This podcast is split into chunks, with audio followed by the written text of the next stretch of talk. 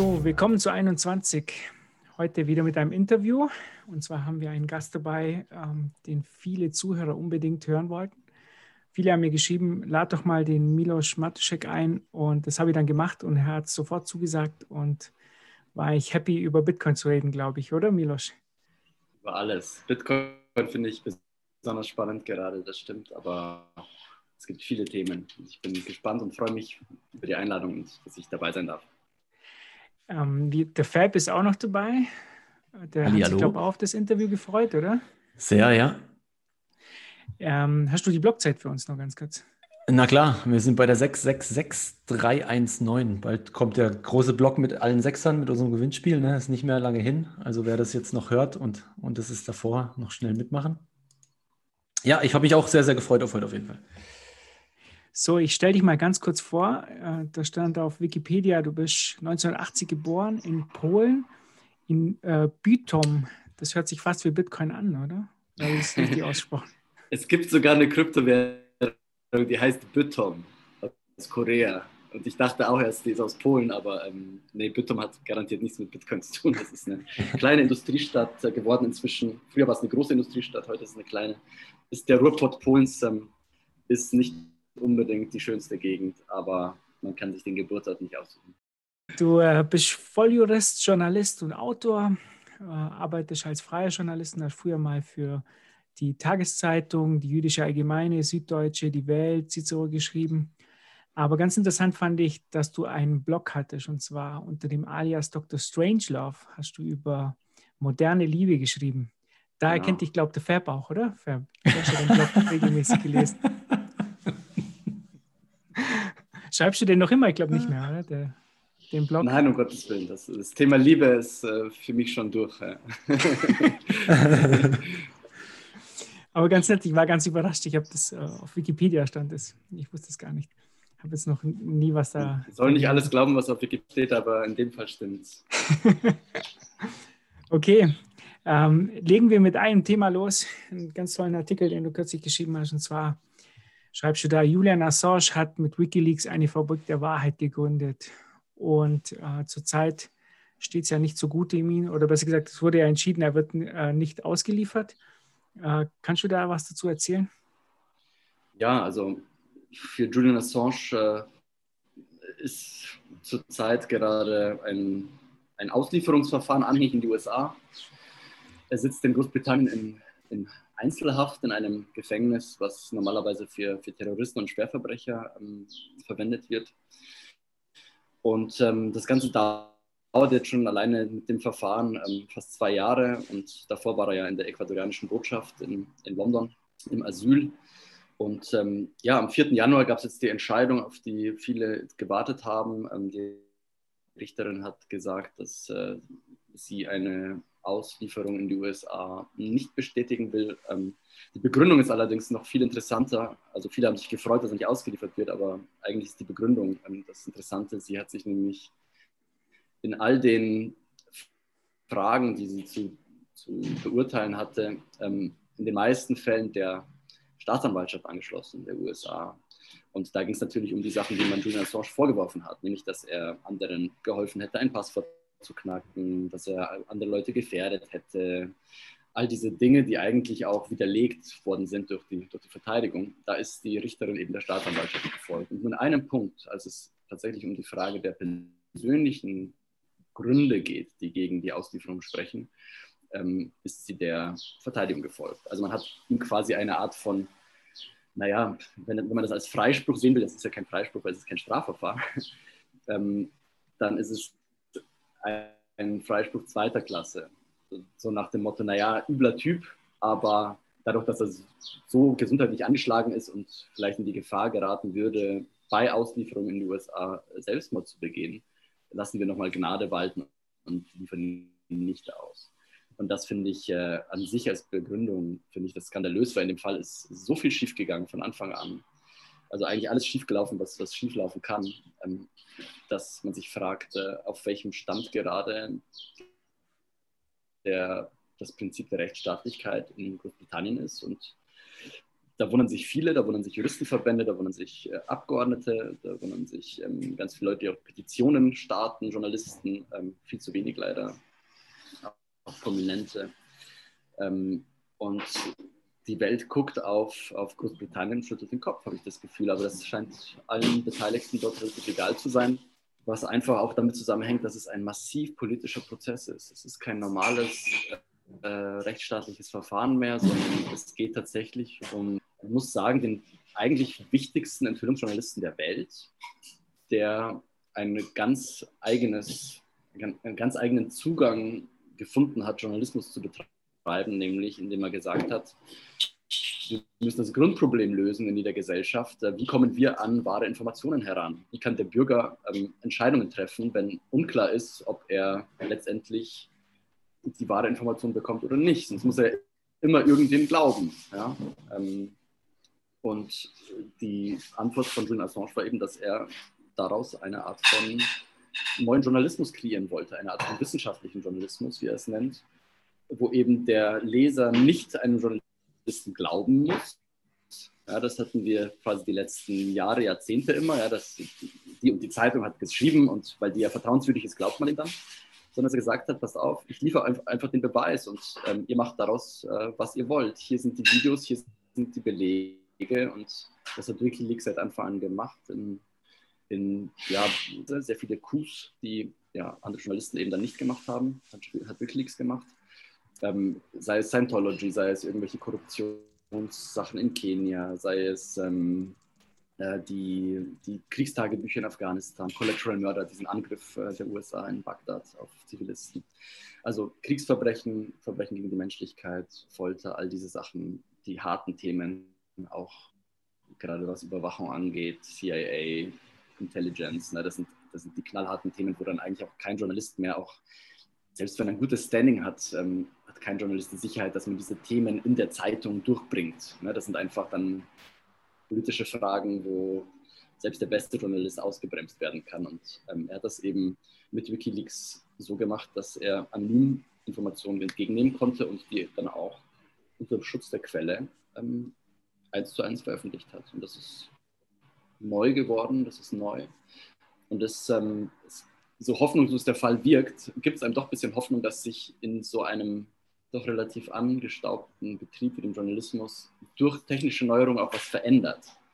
Und dass das insgesamt zu einer Art von, von Aufwachprozess führt, weil die Leute merken, okay, da wird mir jetzt eigentlich neben dem normalen klassischen Medium eine Alternative präsentiert, die mir auch einen Zugang gibt zu Wissen und die vielleicht sogar vertrauenswürdiger ist als das, was in der großen Zeitung steht. Und hier sieht eigentlich die Parallelen Julian Assange zum Thema Geldsystem. Da haben wir das gleiche Ding, ne? also das alte Fiat-Geldsystem und die, die, neuen Parallelwährungen, wenn man so will. Ähm, Bitcoin ist ja viel mehr. Aber da diesen direkten Vergleich zu haben, dass wir einfach jetzt durch Technologie in eine Situation kommen, wo wir, wo wir eins zu eins sehen können, okay, das alte System, so gut es vielleicht in manchen Sachen funktioniert hat, funktioniert in anderen Bereichen überhaupt nicht oder sehr schlecht. Und plötzlich haben wir als Bürger die Wahl, das zu machen. Das ist eine, eine Art von Dynamik, die da, glaube ich, gerade entsteht, die wir im Geldsystem beobachten können, die wir im Mediensystem beobachten können, die wir vielleicht auch im Pharmasystem beobachten können, ne, dass sich Leute einfach nach Alternativen umgucken. Und diese Alternativen sind da, die werden gebaut. Und ähm, so fatal das mit Assange gerade läuft und ähm, so schlecht vielleicht auch der Journalismus gerade funktioniert, es gibt diese Lichtblicke und deswegen ähm, bin ich sehr dafür, diese neuen Bewegungen zu stärken und anderen Alten einfach die Gefolgschaft zu entziehen. Das ist die Chance und die Macht des Bürgers. Mhm. Man hat ja auch gesehen, also auch bei Wikileaks hat ja, hat ja Bitcoin auch eine tragende Rolle gespielt. Ne? Das hat sie ja ganz, ganz lange über Wasser gehalten auch. Ich hm, weiß nicht, ob du das auch verfolgt hattest, was ich, was ich halt sehr traurig und sehr spannend fand, auch zum Beispiel ähm, die Dokumente, die da im, Zusammenhang mit Hillary Clinton etc. aufgekommen sind. Ne? Da gab es ja auch einen großen Leak. Und was halt sehr, sehr traurig ist, ist, dass da in den, in den allgemeinen Mainstream-Medien wurde eigentlich nur behandelt, dass es einen Datenleak gab und, und, und wer denn diesen Datenleak durchgeführt hat. Und es hat einfach gar niemanden interessiert, was denn die Daten waren, ne? was da eigentlich offengelegt wurde, ähm, was da eigentlich, äh, ja, wie kriminell es schon eigentlich war, dass, dass irgendwie gewisse Infos über die private Mail gelaufen sind, etc. Das alles wurde einfach wie weggewischt. Ne? trotz diesen, diesen Bemühungen, die Wikileaks irgendwie, irgendwie ja, unternommen hat. Ähm, wie, wie, schätzt du das da ein? Denkst du, denkst du oder gibst du dem Journalismus da in Zukunft trotzdem eine Chance, dass da, dass da, dass da die Wahrheit ans Licht kommt? Oder denkst du, da, da ist noch die Macht dieses äh, in Anführungsstrichen Mainstreams zu groß, das wirklich beiseite schieben zu können? Also ich glaube, wenn Wikileaks eins gezeigt hat, dann war es tatsächlich, dass sie es geschafft haben, die Mainstream-Medien vor sich herzutreiben. Einfach weil mhm. die den, ihren Job nicht gemacht haben. Ne, also wenn man das noch mhm. vergleicht, vielleicht in den 70er Jahren die Pentagon Papers von äh, Daniel Ellsberg, ne, das, da ging es dann um die Frage des Vietnamkriegs und äh, welche Informationen offenbar dann auch die, die Regierung der USA der Bevölkerung verheimlicht hat. Ne? Also dass, mhm. dass, sie gesagt haben, der Vietnamkrieg ist aussichtslos, äh, der ist wahrscheinlich verloren. Man hat trotzdem Soldaten hingeschickt. Das konnte damals noch in der New York Times äh, platziert werden. War auch schon nicht so leicht. Also der hat auch gekämpft und hat auch massiv natürlich Gegenwehr bekommen und ähm, wurde auch gemobbt und alles und, und verfolgt. Angegriffen sogar, ähm, beinahe ins Gefängnis gesteckt. Vielleicht saß er sogar im Gefängnis. Ähm, auf jeden Fall, ähm, da haben wir jetzt gesehen, spätestens äh, mit diesem Collateral Murder Video, dem Angriff der, des Hubschraubers der USA auf die Zivilisten in Bagdad, das wollte mhm. keine Zeitung, kein, kein, kein Sender nehmen. Ne? Also da, diese Information war in der Welt und keiner wollte sie. Und Julian Assange war der Einzige, der sie veröffentlicht hat. Also insofern, ähm, glaube ich, gibt es einen natürlichen Drang hin zur Wahrheit, den man nicht unterdrücken kann. Und ähm, solange es diesen Drang gibt, ähm, und solange wir vielleicht nicht so brainwashed sind, dass man den irgendwie unterdrücken kann, sei es durch chemische oder irgendwelche propagandistischen, propagandistischen Mittel, ähm, wird sich die Wahrheit immer ihren Weg bahnen. Da bin ich absolut davon überzeugt. Und insofern, ob das dann Wikileaks heißt, ob das äh, vielleicht äh, ob das andere Plattformen sind, die das mhm. dann, nachmachen, ist dann fast egal. Ich glaube, dass wir auf jeden Fall in einem massiven Umdenkprozess sind, was diese ja, was, diese, was diesen Zugang eigentlich zu wahrer Information betrifft und dass sich das auch nicht, äh, nicht, nicht, nicht, ändern lässt. Also ich glaube nicht, dass, äh, dass es das Ende vom, vom investigativen Journalismus gerade ist, den wir erleben. Also es ist das versuchte Ende natürlich, weil man versucht, äh, über Assange ein Exempel zu statuieren und andere davon abzuhalten, ähm, in, die, in die ähnliche Richtung zu gehen. Aber ähm, da sieht man eigentlich äh, ja, die, gewaltige Macht auch einfach ähm, von einem, wie soll man sagen, einem, einem medial politischen, militärischen Komplex, finanziellen Komplex, ähm, die einfach versuchen, dass bestimmte Dinge nicht berichtet werden.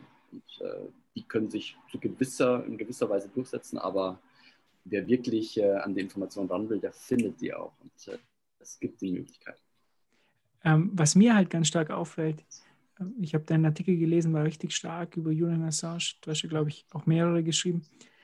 Aber jetzt vor kurzem erst einen.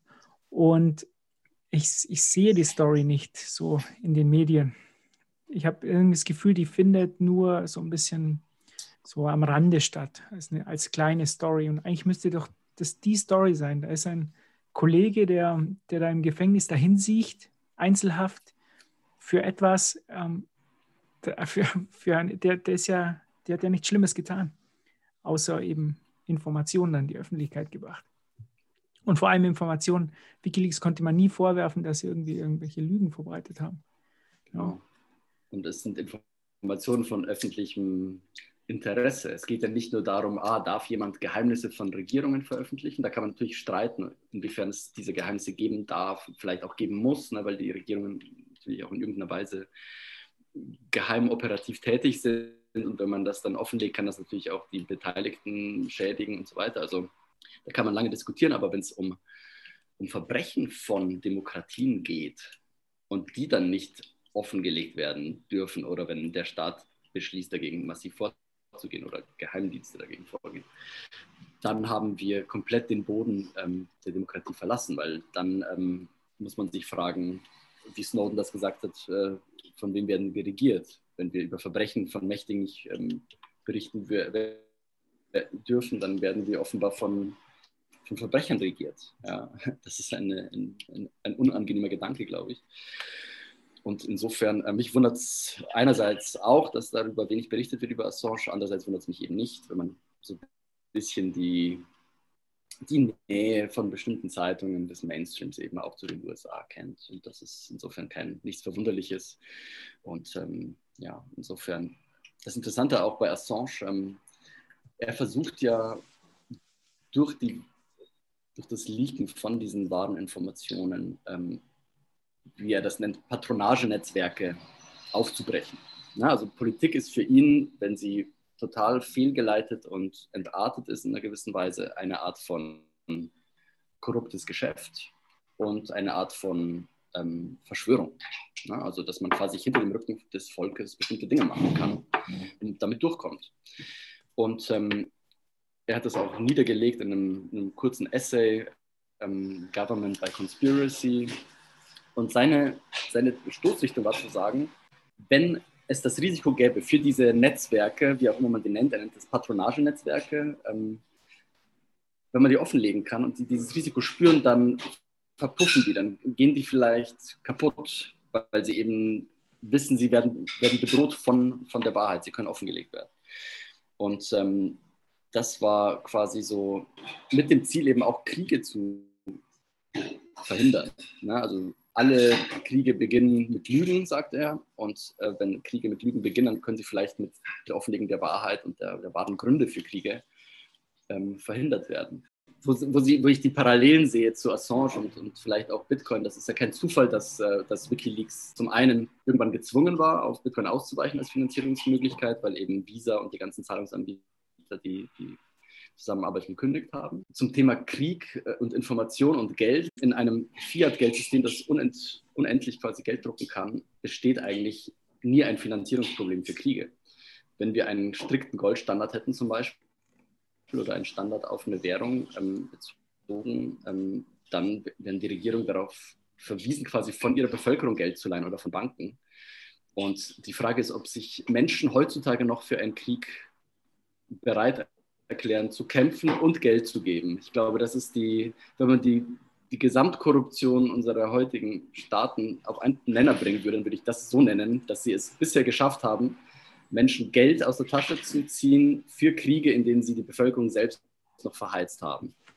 Also ein, eine größere mhm. Perversion kann man eigentlich nicht, kann man sich nicht mehr ausdenken. Und vielleicht ist es jetzt zu weit gegriffen, darüber jetzt mit Bitcoin zu spekulieren, dass, dass der Bitcoin eben helfen kann, Kriege zu verhindern, wenn er sich mal als Reservewährung durchsetzt. Das ist aber ein Gedanke, den Immanuel Kant, äh, großer deutscher Philosoph, in seiner Schrift ähm, über den ewigen Frieden ähm, schon einmal aufgebracht hat, diese Finanzierungsfrage der Kriege. Mhm. Und natürlich hat er nichts von Bitcoin gesagt, aber ähm, durch diese, sagen wir mal, Änderung im monetären System, die durch Bitcoin stattfindet, ähm, kommen da ganz neue, ganz neue Themen auf und man kann natürlich immer negativ in die Zukunft blicken, aber das sind Sachen, die einem durchaus, äh, denke ich mal, positive Impulse geben. Information und Geld und Kommunikation können auf eine andere Weise organisiert werden und freier sein in Zukunft, dezentraler sein. All diese Gedanken bottom-up, das ist technologisch umsetzbar und das hat eine gewaltige, gewaltige Wirkung und, und alle Zentralgewalten dieser Welt haben natürlich davor eine Heidenangst. Bei den Bitcoinern ist es ja so, wir werden ja oft belächelt, dass wir halt glauben, wir können irgendwie alles mit Bitcoin lösen weil wir eben solche Gedanken hegen. Ja, zum Beispiel, was passiert, wenn der Staat auf einmal nicht mehr einfach durch Gelddrucken äh, seine Bürger ausrauben kann, weil ich meine, Inflation ist die asozialste Steuer von allen, sondern wenn er wirklich Steuern erheben muss und das dann auch nicht so einfach, weil die Bürger sehen auf einmal wirklich, was da los ist. Und ähm, deshalb sehen wir das ja auch so, dass Bitcoin wirklich helfen kann, Kriege zu verhindern, dadurch, dass sie eben gar nicht finanziert werden können. Äh, du hast ja einen Satz geschrieben, den fand ich richtig gut. Bitcoin ist eine Idee, deren Zeit gekommen ist. Es ist ein Angriff auf die Monopolstellung des staatlichen Geldes und damit eine Art persönliche Unabhängigkeitserklärung des Bürgers. Ja, zum einen ähm, glaube ich, ist es die Möglichkeit, dass der Mensch in eine Art von, sagen wir mal, auf der Evolutionsstufe des Geldes ein Stück weitergekommen ist. Also, dass wir sagen können, dass Geld nicht mehr, also das war es ja nie, dass es nur staatliches Geld gab, aber es hat sich in unserer Kultur oder auch im, im, Denken der Leute so eingebürgert, dass man davon ausgeht, dass Geld etwas sein muss, was vom Staat herausgegeben wird, von Regierungen herausgegeben wird oder von Zentralbanken herausgegeben wird, die mit Regierungen kooperieren. Und ähm, der Bitcoin schafft es eigentlich, wenn man, also so verstehe ich es, ähm, das muss man immer dazu sagen, und ähm, schafft es, äh, ein, ein, einen neuen Gedanken hineinzubringen, dass man sich quasi ähm, vorstellen kann, dass eben Geld auch von Menschen zu Menschen quasi als, als Technologie sich entwickelt und eigentlich auf eine neue Entwicklungsstufe, eine neue Entwicklungsstufe kommt.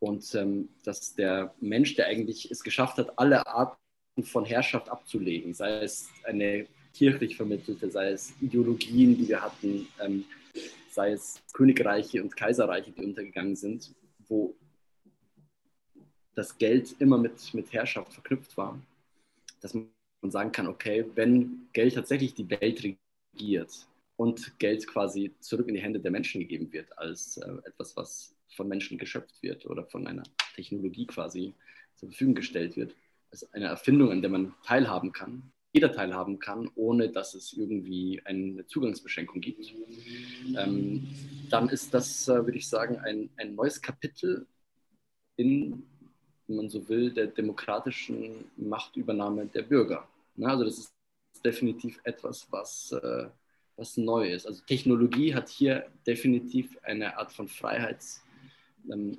freiheitserweiternde Funktion. Ich glaube, dass es vielen Leuten überhaupt nicht bewusst ist, weil man eben auf die Kurse starrt und, äh, und denkt, entweder es geht hoch oder runter, ich werde reich oder arm. Aber dass das eigentlich eine historische Machtübernahme ist, die gerade erst läuft. Ne? Das ist ja etwas, was noch nicht, äh, noch nicht durch ist, aber was auf die nächsten Jahre einfach angelegt ist. Und es wird nicht weniger. Bitcoin lässt sich nicht mehr aus der Welt schaffen. Das ist, äh, das ist auch da. Ne? Also das ist, insofern ist es ein Thema, was ganz, ganz viele Sachen zusammenbringt. Einerseits Demokratie, andererseits Transparenz, andererseits äh, diese Machtthematik. Ähm, ähm, insgesamt dieses, das ganze Netzwerk, die ganzen Netzwerktheorien, Netzwerkeffekte, geopolitische Fragen. Ich glaube, dass wir das noch im Ansatz gar nicht richtig durchdrungen haben, was das alles, was das alles bedeuten kann für uns. Und ähm, dass das jetzt an, die, an den Mainstream auf dem Wege der, der Spekulation herangetragen wird, ähm, wie es von Medien auch ähm, kommuniziert wird. Mein Gott, man kann es äh, bedauern, ich finde es okay es ist nun mal ein Reflex, der angesprochen wird, ähm, schnell reich zu werden mit etwas. Die Leute interessieren sich dann dafür. Seien wir nicht päpstlicher als der Papst. Ich habe mich dafür auch interessiert, weil ich dachte, okay, es ist ein, ein grundsätzliches, äh, vielleicht interessantes Tool, um, um, um Geld zu verdienen. Aber wenn man dann später tiefer einsteigt, merkt man eigentlich, dass dieser Spekulationsteil der langweiligste ist überhaupt an dem ganzen Bitcoin-Thema, sondern dass alle Fragen, die darin zustande eigentlich artikuliert werden, genau die sind, die, ähm, ja, die, äh, die direkt auf die Probleme hindeuten. Ja, so wie beim Assange-Thema die Frage, woher kommt die gute Information? Das ist bei Bitcoin eben die Frage, was ist gutes Geld? Und auch hier haben wir den direkten Vergleich. Wir können die bei Assange Mainstream-Medien und freie Medien vergleichen. Wir können hier jetzt ähm, Fiat-Geld und, ähm, und Kryptogeld in einen direkten Zusammenhang bringen und das ist auch etwas, was wir mit dem, mit dem Appell für freie Debattenräume mit Gunnar Kaiser immer, immer haben wollten. Wir wollten nicht, dass sich das eine Meinungssilo untereinander trifft und das andere größere Mainstream-Meinungssilo untereinander eben auch, sondern dass es diesen Austausch gibt, diesen direkten Vergleich der besten Ideen. Und das passiert jetzt im, im Fall von Bitcoin ähm, auf dem, im Bereich des, äh, des Geldsystems. Jeder kann sehen, okay, hier gibt es die Fiat-Währungen. Das ist einfach eine Art von staatlich zentral herausgegebenem Geld. Da ist eine Inflationierung da. Und daneben haben wir deflationär angelegte ähm, Geldsysteme, die, sagen wir mal, wie ein schwarzes Loch funktionieren für das, für das bestehende Geldsystem, die einfach das mehr oder weniger langsam, aber sicher die Werte da raussaugen werden, weil ähm, im alten System ist, ist man wie auf einer kleiner werdenden Eisscholle und irgendwann schwimmt man im, im eiskalten Meer. Ne? Das wird einfach, äh, ist einfach an sich ähm, der große Betrug, den Hayek, Mises, alle, alle großen, mal eher libertär angehauchten ähm, Wirtschaftsexperten immer wieder gesagt haben, der Staat ist darauf ausgerichtet, den Bürger einfach äh, seine Werte abzuknöpfen und irgendwann gibt es den Reset die Geschichte der Regierungen ist eine Geschichte des, des Raubs an, den, äh, an, den, an der Bevölkerung. Währungsreformen, Hyperinflationen. Ähm, Im Grunde ist das Arsenal der, der, der Geldpolitik ausgeschöpft. Gerade Modern Money Theory ist die nächste suizidale, vielleicht der suizidale Endpunkt dieses Geldsystems, das Endgame.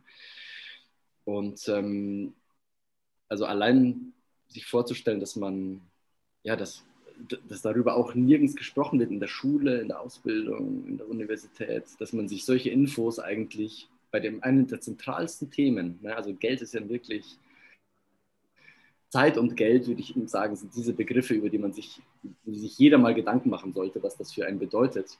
Und ich war selbst erstaunt. Ähm, ich meine, ich bin Jurist, äh, ich wusste vom Geldsystem jetzt nichts. Und wenn ich meine Volkswirtskollegen gefragt habe, wie es denen geht, dann konnten die auch nur ein paar, meine Güte, die, die, die banalen Funktionen des Geldes benennen, aber wie Geld genau entsteht, das ist eben nicht Teil des äh, Ausbildungssystems. Und, und wenn man da mal so ein bisschen tiefer einsteigt, das ist äh, faszinierend, aber zugleich auch erschreckend zu sehen, wie krass man da offiziell eigentlich im, im Unklaren gelassen wird darüber. Und ähm, das hat bei mir, glaube ich, dann auch so eine Art ähm, insgesamt das Denken in Gang gebracht, einen Umdenkprozess in, in, Gang gesetzt, wo ich dann gemerkt habe, okay, wenn es bei dem Thema jetzt so ist, dann ist es bei Krieg und Frieden auch noch shady, dann gibt es noch viel, viel andere Themen, äh, wo auch Dinge im, im Argen sind und dann ist man sehr schnell, glaube ich, bei den bei den großen Schweinereien der Welt als Journalist. Und dann muss man gucken, wo man bleibt. Ja. Deine Artikel, die du über Bitcoin schreibst, die sind, ähm, muss ich echt sagen, richtig gut. Ja, vielleicht ist auch unsere Messlatte, was äh, Journalismus und Bitcoin angeht, nicht so hoch, aber ich muss auch sagen, ich glaube, wenn sie höher wäre, würdest du trotzdem überspringen. Äh, richtig gute Artikel, auch der Schweizer Monat hast du, glaube ich, jetzt mitorganisiert, die, äh, praktisch die, der hat ja einen ähm, Blatt nur über Bitcoin ausgebracht, ich glaube mit Andreas Antonopoulos und vielen anderen. Ähm, woran liegt es, dass viele Journalisten das überhaupt nicht kapieren? Also das sind ja teilweise wirklich grottenschlechte Artikel da draußen. Von, ich denke da an die Zeit oder Frankfurter Allgemeine oder so. Wirklich, also Süddeutsche, eigentlich nur Schund. Also wirklich, teilweise kriegen sie es nicht mal zusammen, irgendwie von woanders richtig abzuschreiben. Woran könnte das liegen? Ja, lass mich, lass mich da eben, ich würde da ganz, ganz kurz gerne noch ergänzen. Eben, ähm, klar, wo, was denkst du, woran das liegt? Und ist es eher ähm, das Unverständnis und, die, und der Zeitdruck oder was darüber zu schreiben? Oder gibt es auch wirklich die Situation, wo jemand eigentlich gern in diese Richtung, wie du das häufiger machst, über Bitcoin schreibt, aber dann halt jemand sagt, boah, nee, du, also eigentlich ist so der, die, die, die, allgemeine Meinung ist eigentlich nicht so positiv. Wir können da jetzt nicht eine, eine Lobeshymne auf Bitcoin schreiben. Schreib das mal um. So, also erläuter gerne mal, wie du das wahrnimmst. Okay. Also da gibt es wahrscheinlich nicht die einzige wahre Antwort darauf. Aber den letzten Punkt würde ich mal eher so ausschließen, weil viele so denken, okay, der Journalist ist in seinem Beruf äh, ständig unter dem Druck der Vorgesetzten und dem wird dauernd gesagt, was er nicht machen darf. Es geht eher andersherum. Es gibt eine Art von, von Selektion von Redakteuren, die über eine bestimmte Haltung zur, zur Welt und jemand, der besonders kritisch ist, ähm, System nicht sehr lange glücklich, würde ich sagen. Ne? Mhm. Ich glaube, dass Bitcoin ähm, das Thema dann Redaktionen eher nicht mit dem, mit dem bösen Zeigefinger behandelt wird, so nach dem Motto, das ist das Krypt, der, keine Ahnung, Ver Verbrecher und Drogendealer, die versuchen, mhm. das, das schöne, schöne jetzige Geldsystem zu unterminieren, sondern die sagen dann halt einfach, okay, es, es, es wird sich eine Meinung quasi festsetzen in bestimmten Redaktionen, ähm, dass das, was sehr Spekulatives, gefährlich Ehrliches und äh, vielleicht nur Vorübergehendes ist, worüber es nicht lohnt, tiefer einzusteigen. Also ich glaube, dass es eher über diese Schiene läuft, so nach dem Motto, kannst du gerne machen nach dem Motto, aber vergeude nicht deine Zeit, gibt doch viele andere spannende Themen. Und ähm, dann wird wieder irgendwas gehackt und so, keine Ahnung. Und das, ich finde es auch sehr lustig zu sehen in den Medien inzwischen, dass ja eigentlich nie berichtet wird, wenn der Kurs nach oben geht. Außer natürlich, wenn er jetzt eine, eine gewisse Marke überspringt, muss man berichten. Aber so nach dem Motto, hey, Bitcoin ist schon wieder höher als gestern, das gibt es nicht. Aber wenn Bitcoin dann fällt, dann kommen die Berichte so nach dem Motto großer Crash. Ja, also ja, wieder 30 Prozent gecrashed. Crash-Thema Crash drin. Und äh, am besten fand ich es letztens bei der Deutschen Welle, habe ich es gelesen. Ähm, der Bericht fing eigentlich ganz neutral an, Bitcoin über 20.000 gestiegen, über 30.000 gestiegen. Damals war er noch nicht über 40 gestiegen. Und als er über 30 war, ist er, stand es im Artikel tatsächlich so drin, äh, er ist aber schon wieder um 1.000 Euro eingebrochen. Ich mir dachte, hey Leute, hat sich verzehnfacht in zwei Jahren. Und das Einzige, was euch einfällt, ist zu sagen, er ist jetzt wieder um 1000 eingebrochen. Also das ist eine Art von Framing, das einfach offensichtlich ist. Ähm, und ich kann es mir nur darüber erklären, dass äh, eben Redaktionen sowie alle Gruppierungen von, von Menschen, die irgendwie ein bisschen institutionalisiert sind, einfach dazu neigen, einen bestimmten homogenen ähm, ja, Mainstream, äh, bestimmte Mainstream-Meinung herauszubringen. Und je länger man in solchen Systemen drin ist, ob das Schule ist, Universität, ähm, Redaktion, Kollegen, ähm, das eicht den Menschen einfach auf bestimmte, auf bestimmte, auf einen bestimmten Meinungskorridor.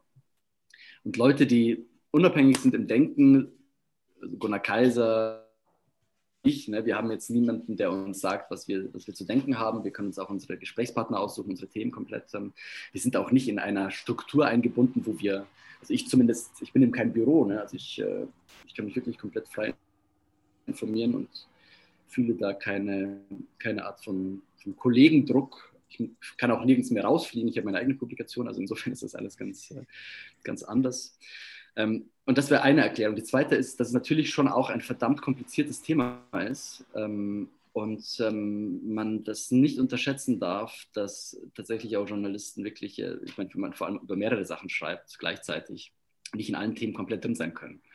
Ja. Und ähm, wem man es zum Vorwurf machen muss, denke ich mal, sind die Finanzjournalisten, die, also wenn ich mir die Frankfurter Allgemeine Sonntagszeitung anschaue, die ich Jahre im Abo hatte, in jeder Sonntagsausgabe wurden mir ETFs empfohlen und um die Ohren geschlagen. Ne? Also mit so einer Penetranz, dass ich äh, das aber auch irgendwann gekündigt habe, nicht allein aus dem Grund. Ähm, aber es gibt da tatsächlich einfach Lieblingsthemen aus irgendwelchen Gründen und die werden halt dann bespielt ohne Ende. Und bei Bitcoin müsste man ja wirklich extrem tief einsteigen. Ne? Also das ist monetäre Theorien, Geldsystem, was ist hartes Geld, äh, wie hat sich das entwickelt, Deflation, Inflation. Ähm, also das ist ein Riesending. Also ich muss ehrlich sagen, ähm, ich hatte eine Zeit, wo ich, ich glaube wirklich sechs Monate mich nur fast ausschließlich mit Bitcoin beschäftigt hatte und erst nach diesen sechs Monaten so ein bisschen das Gefühl hatte, okay, ich glaube, das ist etwas, das ist wie die Erfindung des Rades. Das ist auch egal, wer das erfunden hat, aber es funktioniert. Es wird nicht weggehen. Ähm, es ist tatsächlich ein, ein Quantensprung, technologischer Quantensprung, was die Entwicklung von, von Geld insgesamt angeht. Und es hat tatsächlich jemand geschafft, ein Team oder eine Einzelperson, ähm, sagen wir mal, eine Art von digitalem Gold zu entwickeln, eine Art von künstlichem Gold, was nur virtuell existiert und was aber alle Eigenschaften des Goldes nachmachen kann und alle negativen Eigenschaften des Goldes, zum Beispiel, dass man es nicht so leicht teilen kann, dass man es nicht so leicht transportieren kann, überwindet. Und wenn man von dieser Sicht ausgeht, und da muss ich sagen, haben mir Leute wahnsinnig viel geholfen, wie, wie Andreas Antonopoulos, ne, also von unschätzbarem Wert, ähm, Videos und Beiträge von, von solchen Leuten. Aber auch das ganze Thema ähm, der, der Geldschöpfung, ähm, Hayek natürlich, die, ähm, die, Entnationalisierung des Geldes, all diese Themen. Wenn man da mal tiefer einsteigt, ähm, dann ist das ein faszinierendes Feld auf einmal und man hat das Gefühl, ähm, okay, das ist tatsächlich was Neues und das wird nicht, nicht, äh, nicht wieder weggehen, zumindest nicht so bald. Ich habe hier ähm, auch ein paar Sätze, die du geschrieben hast, da habe ich richtig gemerkt, dass du Andreas Antonopoulos auf jeden Fall sehr viel geschaut hast oder gelesen. Und zwar ähm, Bitcoin, die Kraft unzensierbarer Sprache. Das ist ja sozusagen Andreas Antonopoulos Ding. Hier Bitcoin ist Sprache, die die Menschen verbindet, Kommunikation äh, von Werten und so. Das war, das war richtig gut. Jetzt äh, zu, dem, zu dem Thema, du hast dich ja jetzt damit beschäftigt. Es gibt auch andere Kollegen, da sind wir recht positiv. Also der Daniel Eckert von der Welt war ja schon bei uns, der hat gesagt, Bitcoin ist die größte Revolution, monetäre Revolution der letzten tausend Jahre. Und er ist da froh dabei zu sein und das mitzuerleben. Aber es gibt ja auch, wenn du mit anderen Kollegen redest, ist da vielleicht auch dieses, ähm, so, äh, wie soll sage ich das am besten? Journalisten sind etwas, ähm, sozialistischer angehaucht. Äh, und Bitcoin, da geht es halt um Geld, da geht's, da sind eher libertäre Leute unterwegs. Ähm, der Staat hat da nie, kein so gutes Standing in unserer Community. Glaubst du, dass da auch äh, einfach diese Ideologie da im Wege steht? Ja, also es ist kein Geheimnis, dass ähm, in den Medien und äh, in Universitäten, dass da ein, sagen wir mal, ein, eine linke Hegemonie, Hegemonie da ist. Ne? Also dass dann auch natürlich ähm, diejenigen, die dann eine, eine, Meinung haben zu Bitcoin, ähm, vielleicht eher auf der Seite argumentieren, dass sie sagen, ja, das würde doch den Staat gefährden, unentwegt Geld zu drucken und all diese Sachen. Dann könnte man auch die ganzen schönen ähm, äh, Vergünstigungen und Sozialsachen gar nicht finanzieren. Ähm, das kann eine Rolle spielen. Ähm, es gibt aber auch Linke, die Bitcoin toll finden, ne? vielleicht aus anderen Gründen, weil sie eben sagen, tatsächlich ähm, Idee der Dezentralität, Graswurzelbewegung, all diese Sachen ist irgendwo, kann man jetzt auch sagen, für manche vielleicht, die jetzt nicht kollektivistisch denken, es gibt ja auch eine nicht kollektivistische Linke, sozusagen, das ist ja alles kein monolithischer Block. Insofern ist es vielleicht schwer, das äh, politisch komplett einzuordnen, aber ich, ich würde sagen schon, ja, es ist natürlich bei Libertären gerade, die dem Staat etwas entgegensetzen wollen, Alternative entgegensetzen wollen, ähm, populärer und insofern hat man es dann mit diesem Thema vielleicht bei linken Medien schwerer. Das kann ich mir schon vorstellen. Ähm, gerade auch, weil das Thema sehr stark von der Spekulation auch äh, besetzt ist. Also wenn Zeitungen und Medien berichten dann meistens über Spekulationsgeschehen. Und Spekulation ist natürlich ganz viel Linken dann auch ein, ein Dorn im Auge.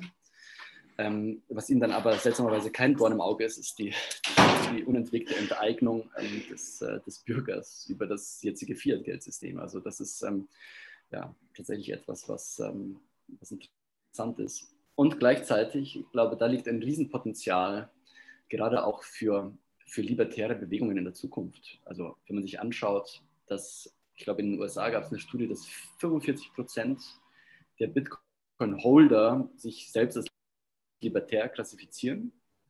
Dann hat Bitcoin quasi eine Art von Botschafterfunktion für die libertäre Bewegung. Ich kenne ganz, ganz viele, die über Bitcoin gerade mit libertären Bewegungen in Kontakt gekommen sind. Bei mir war es übrigens ähnlich so. Also ich hätte mich jetzt vor zehn Jahren auch wahrscheinlich eher als linksliberal eingestuft. Ne? Also Uni und Zeitungen und so weiter, da denkt man einfach in eine bestimmte Richtung. Und für mich war Bitcoin quasi wirklich wie so eine Art von, ja, auch nochmal politische Weichenstellung. Die Frage, auf was, stütze ich mich eigentlich persönlich? Was sind die Prinzipien, hinter denen ich stehen würde? Und ähm, ich finde einfach die Transparenz, die Bitcoin bietet, ähm, einfach zu sagen, ähm, das ist Skin in the Game auf, auf, äh, auf Steroids sozusagen. Ähm, und halt ein komplettes reines Marktprinzip. Da setzt sich eine neue Assetklasse durch, die es davor noch nicht gab. Und alles, was wir erleben seit elf Jahren, ist diese Assetklasse zuzuschauen, wie sie in einem ständigen Wertfindungsprozess besteht. Und der ist derzeit zwischen 0 und 42.000 Dollar ungefähr. Das ist an sich schon eine, wie wenn man einer Geburt zuschaut fast. also insofern ist es, äh, ist es extrem faszinierend und ich sehe es wie der Kollege also von der Welt. Ähm, das ist tatsächlich wirklich eine, eine Revolution des Geldes, nicht nur des Geldes. Ähm, es gab ja auch andere Revolutionen oder Evolutionen des Geldes, Kreditkarte, ne, all diese Sachen. Es ist auch eine Revolution des, ähm, der, des Buchhaltungssystems. Darüber wird viel zu selten gesprochen. Gott sei Dank konnten wir auch im Schweizer Monat einen Autor gewinnen, der dazu geschrieben hat. Ähm, es gab die letzte große ähm, Neuerung im, Bereich der Buchhaltung oder Accounting, des Accountings vor 500 Jahren, als die, als die äh, Händler in Venedig quasi Kredite brauchten, beziehungsweise ähm, ihre Bücher auf eine Weise führen wollten, dass sie Kredite bekommen konnten. Und das moderne Bankensystem der Medici baute darauf auf. Davor hatte es, gab es nur die einfache Buchführung des Ledgers, wo der König gesagt hat, du schuldest mir was, kommst vorbei, zahlst es, dann streiche ich es aus. Danach gab es die doppelte Buchführung, wo immerhin beide Parteien ein Buch geführt haben. Und jetzt haben wir eine dreifache Buchführung, wo, wir, wo jeder Einzelne eine Kopie davon hat und äh, das auch noch auf der Blockchain einsehbar ist. Und ich glaube, das wird auch äh, massiv unterschätzt, äh, welche, ja, welche technologische Innovation da einfach in ganz, ganz vielen Bereichen dadurch, dadurch möglich wird. Und die Person, die das zusammengesetzt hat, also ich habe ja selber einen, einen, einen heißen Kandidaten für Satoshi. Willst du mal ähm, sagen? Diese Person muss, sage ich gerne, ich, ich glaube, ich, äh, ich, bin nicht der Einzige, der das so sieht, ähm, muss über ein Wissen verfügt haben, was ähm, Programmierkenntnisse, monetäre Theorien und, ähm, und Kryptographie und Accounting alles zusammenbringt. Und dieses Wissen kann fast nicht eine Person haben, weil es ist sehr schwer, in all diesen Bereichen gleichzeitig Experte zu sein. Ähm, und deswegen glaube ich, sind es auch tatsächlich mehrere, die an dem Projekt gearbeitet haben. Wenn ich aber einen nennen müsste, von dem ich glaube, dass er überproportional viele Fähigkeiten hätte, Bitcoin vielleicht sogar selber zu entwickeln, dann würde ich auf äh, Ian Grigg tippen den gar nicht so wahnsinnig viele kennen. das ist ein hätte Programmierer jetzt, ich kenne schon, äh, aber ich hätte jetzt London, nicht getippt. Der sowohl C programmieren kann, als auch ähm, im Bereich des, äh, der finanziellen Kryptographie Kenntnisse hat. Aber ich denke okay. mal, es ist eine Gemeinschaftsarbeit von Nick Sabo, äh, all diesen Leuten, ähm, die davor, Adam Beck und so weiter, ähm, an, an, solchen Lösungen gearbeitet haben. Fab, was ist eigentlich dein Ian Grigg kann ich mir vorstellen. Ian Grigg, hier haben wir Ian Grigg vom, vom Milos. Was ist dein Tipp, Fab?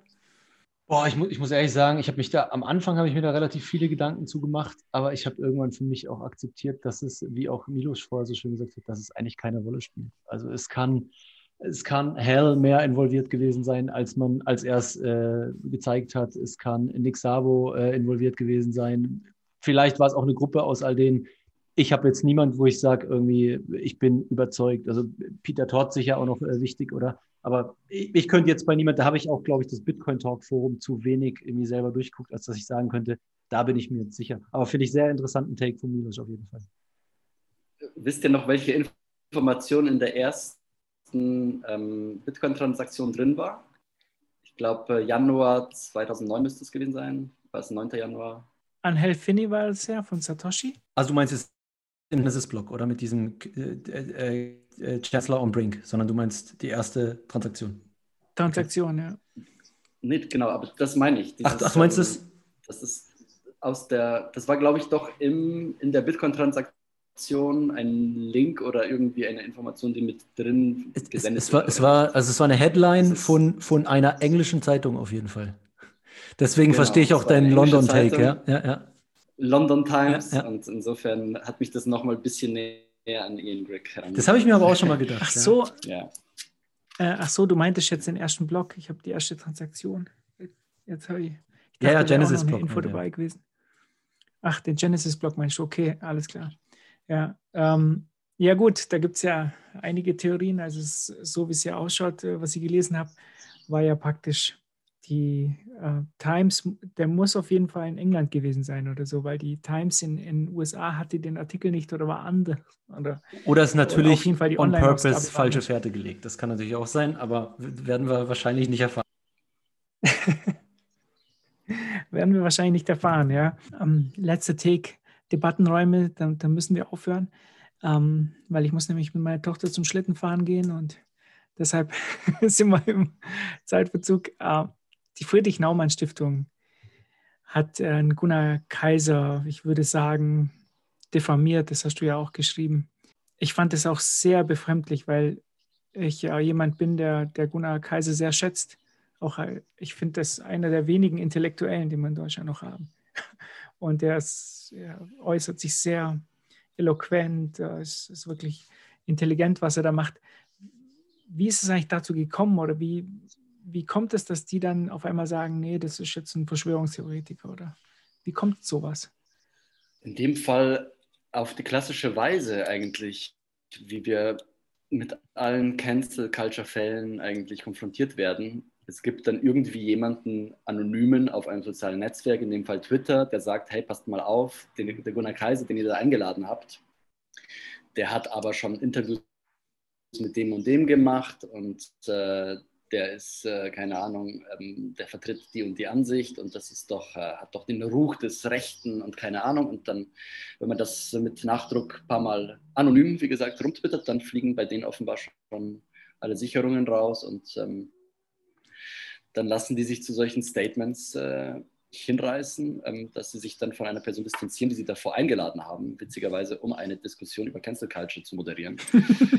und äh, das ist, äh, kann man sich eigentlich nicht ausdenken, weil das ist ein, ich fand es ein PR-GAU, ich fand es äh, massiv dumm einfach, das zu tun. Ähm, aber jeder ist natürlich frei, auch eine liberale freie Stiftung, ähm, sich die eigene die Grube zu, auszuheben. Und äh, ich fand auch die ganze Begründung, es gab danach ja auch einen Artikel von dem Vorsitzenden der Stiftung in der Welt, dann gab es ein, glaube ich, Interview von Gunnar Kaiser und dem Vorsitzenden der Stiftung der NZZ.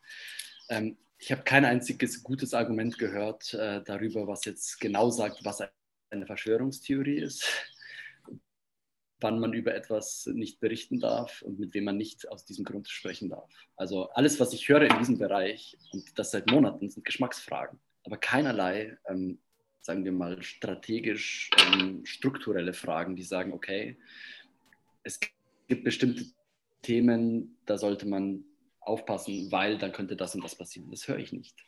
Ich höre immer nur, das ist bäh und das wollen wir nicht und so weiter. Und diese Frage, die dann auch, also man muss dem Vorsitzenden der Stiftung Herrn Paquet ja fast dankbar sein, weil er hat mit seinem Artikel in der Welt, ob er es jetzt wollte oder nicht, ähm, das ganze Thema des Great Reset, äh, was glaube ich auch in den nächsten Monaten, also zumindest aus meiner Sicht, eines der Hauptthemen sein sollte, müsste.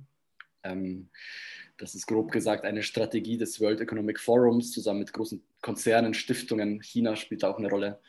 Ähm, eigentlich das gesamte Wirtschaftssystem auf eine neue Grundlage zu stellen. Und wenn man Klartext sprechen will, ist es eine mehr oder weniger sozialistisch, grüne, egalitäre, woke, ähm, wie soll ich sagen, Rumpfmarktwirtschaft.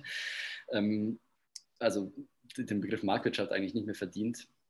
Und diese Themen sind eigentlich dermaßen klar umrissen und die Programme, die dazu laufen, sind auch relativ klar, dass es absolut an den Haaren herbeigezogen ist, wenn ein, ein Vorsitzender einer Stiftung oder irgendwer sagt, das sei eine Buchfantasie. Und darüber dann nicht berichten zu dürfen, wenn es sogar Bücher darüber gibt, mhm. wenn es Webseiten gibt, wenn es äh, ganz, ganz viele Hinweise einfach gibt, dass da massiv organisatorisch zusammengewirkt wird, wenn sich Frau von der Leyen hinstellt vor die Kameras und sagt, sie ist für den Great Reset, wenn sich der Vorsitzende oder der Chef der UN hinstellt und sagt, wir brauchen einen Great Reset und die Frau vom äh, die Vorsitzende des Internationalen Währungsfonds macht das Gleiche und Frau Lagarde auch noch von der EZB. Und dann sollen wir Journalisten sagen, ja, okay, äh, scheint wohl ein Thema zu sein, was ein bisschen unangenehm ist, dann sprechen wir mal lieber nicht darüber. Nein, genau in dem Moment fangen wir an nachzubohren. Wir werden es auch weiterhin machen. Und also mal ganz ehrlich gesagt, wenn wir es auf den Punkt bringen wollen, ich glaube, wir sind in einer Form der hybriden Kriegsführung und haben es nicht kapiert. Also es läuft ein, ein unterschwelliger Putsch gegen den Westen. Ähm, China tut sich da besonders gut hervor. Die machen das auch sehr heimlich, still und leise, ähm, was die, die Mittel und Wege angeht. Über ihre Pläne reden sie dann sehr offen und, und direkt. Also, dass China eine Weltmarktführerschaft ähm, anstrebt und auch eine politische Führung anstrebt, ähm, ist überhaupt gar kein Geheimnis. Und dass das äh, unter kommunistischer Flagge sein wird, ähm, wie auch immer man einen Kommunismus definiert, äh, es wird ein kollektivistisches, korporatistisches ähm, ja, Überwachungssystem sein, was überhaupt nichts mehr mit dem Westen zu zu tun hat. Und wir öffnen dem gerade sehenden Auges oder blinden Auges, was noch schlimmer ist, Tür und Tor. Ja. Und ähm, das wird auf unsere Generation zurückfallen. Und wenn wir da jetzt nicht den, den Schnabel aufkriegen und äh, in, die, in, die, Tastatur hauen, dann, äh, ja, dann weiß ich auch nicht. Ja. Ähm, soll so der Westen zu, zu Ende gehen? Sagen die Zeit des äh, Kalten Krieges, nach Kalten Krieges einfach durch eine Art von Kniefall vor China. Und im Corona-Thema sehen wir es ja komplett gut. Das ist, mhm. äh, die Lockdown-Policy ist eine, eine Politik, die von der kommunistischen Partei Chinas ähm, und Xi Jinping ähm, verbreitet wird. Es gibt keinerlei Lockdowns in Pandemien davor. Das ist eine mhm. Idee vom Januar 2020. Ja, das ähm, ich will dich jetzt nicht canceln. und ich krieg jetzt Ärger. das hört sich jetzt so an, als würde ich dich jetzt kennenlernen, aber ich glaube, wir können das Interview nochmal, ich glaube, da kommen wir nochmal eine Stunde drüber. Da, da bin ich dabei, quatschen. ja, auf jeden Fall. Ja, ähm, äh, das ist sicherlich ein interessantes Thema und ich glaube, die Bitcoin, auch die Zuhörer bei uns, die sind da auch sehr, sehr skeptisch, um es mal nett auszudrücken, was äh, Lockdown und, und das Ganze betrifft, ähm, weil wir halt, glaube ich, auch viele libertäre Zuhörer haben. Ähm, ja, aber jetzt muss ich es trotzdem beenden, das Interview, ähm, weil sonst kriege ich wirklich Ärger. Hier, meine Tochter wartet. Also hat mir Spaß gemacht.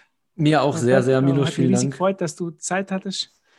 Und ich hoffe, ich kriege die Tonprobleme ein bisschen noch in den Griff. Der Hintergrundgeräusche schneide noch ein bisschen ja, raus. Also, also, Dankeschön. Super. Ciao. Ciao, ciao. Alles Gute. Dankeschön euch auch.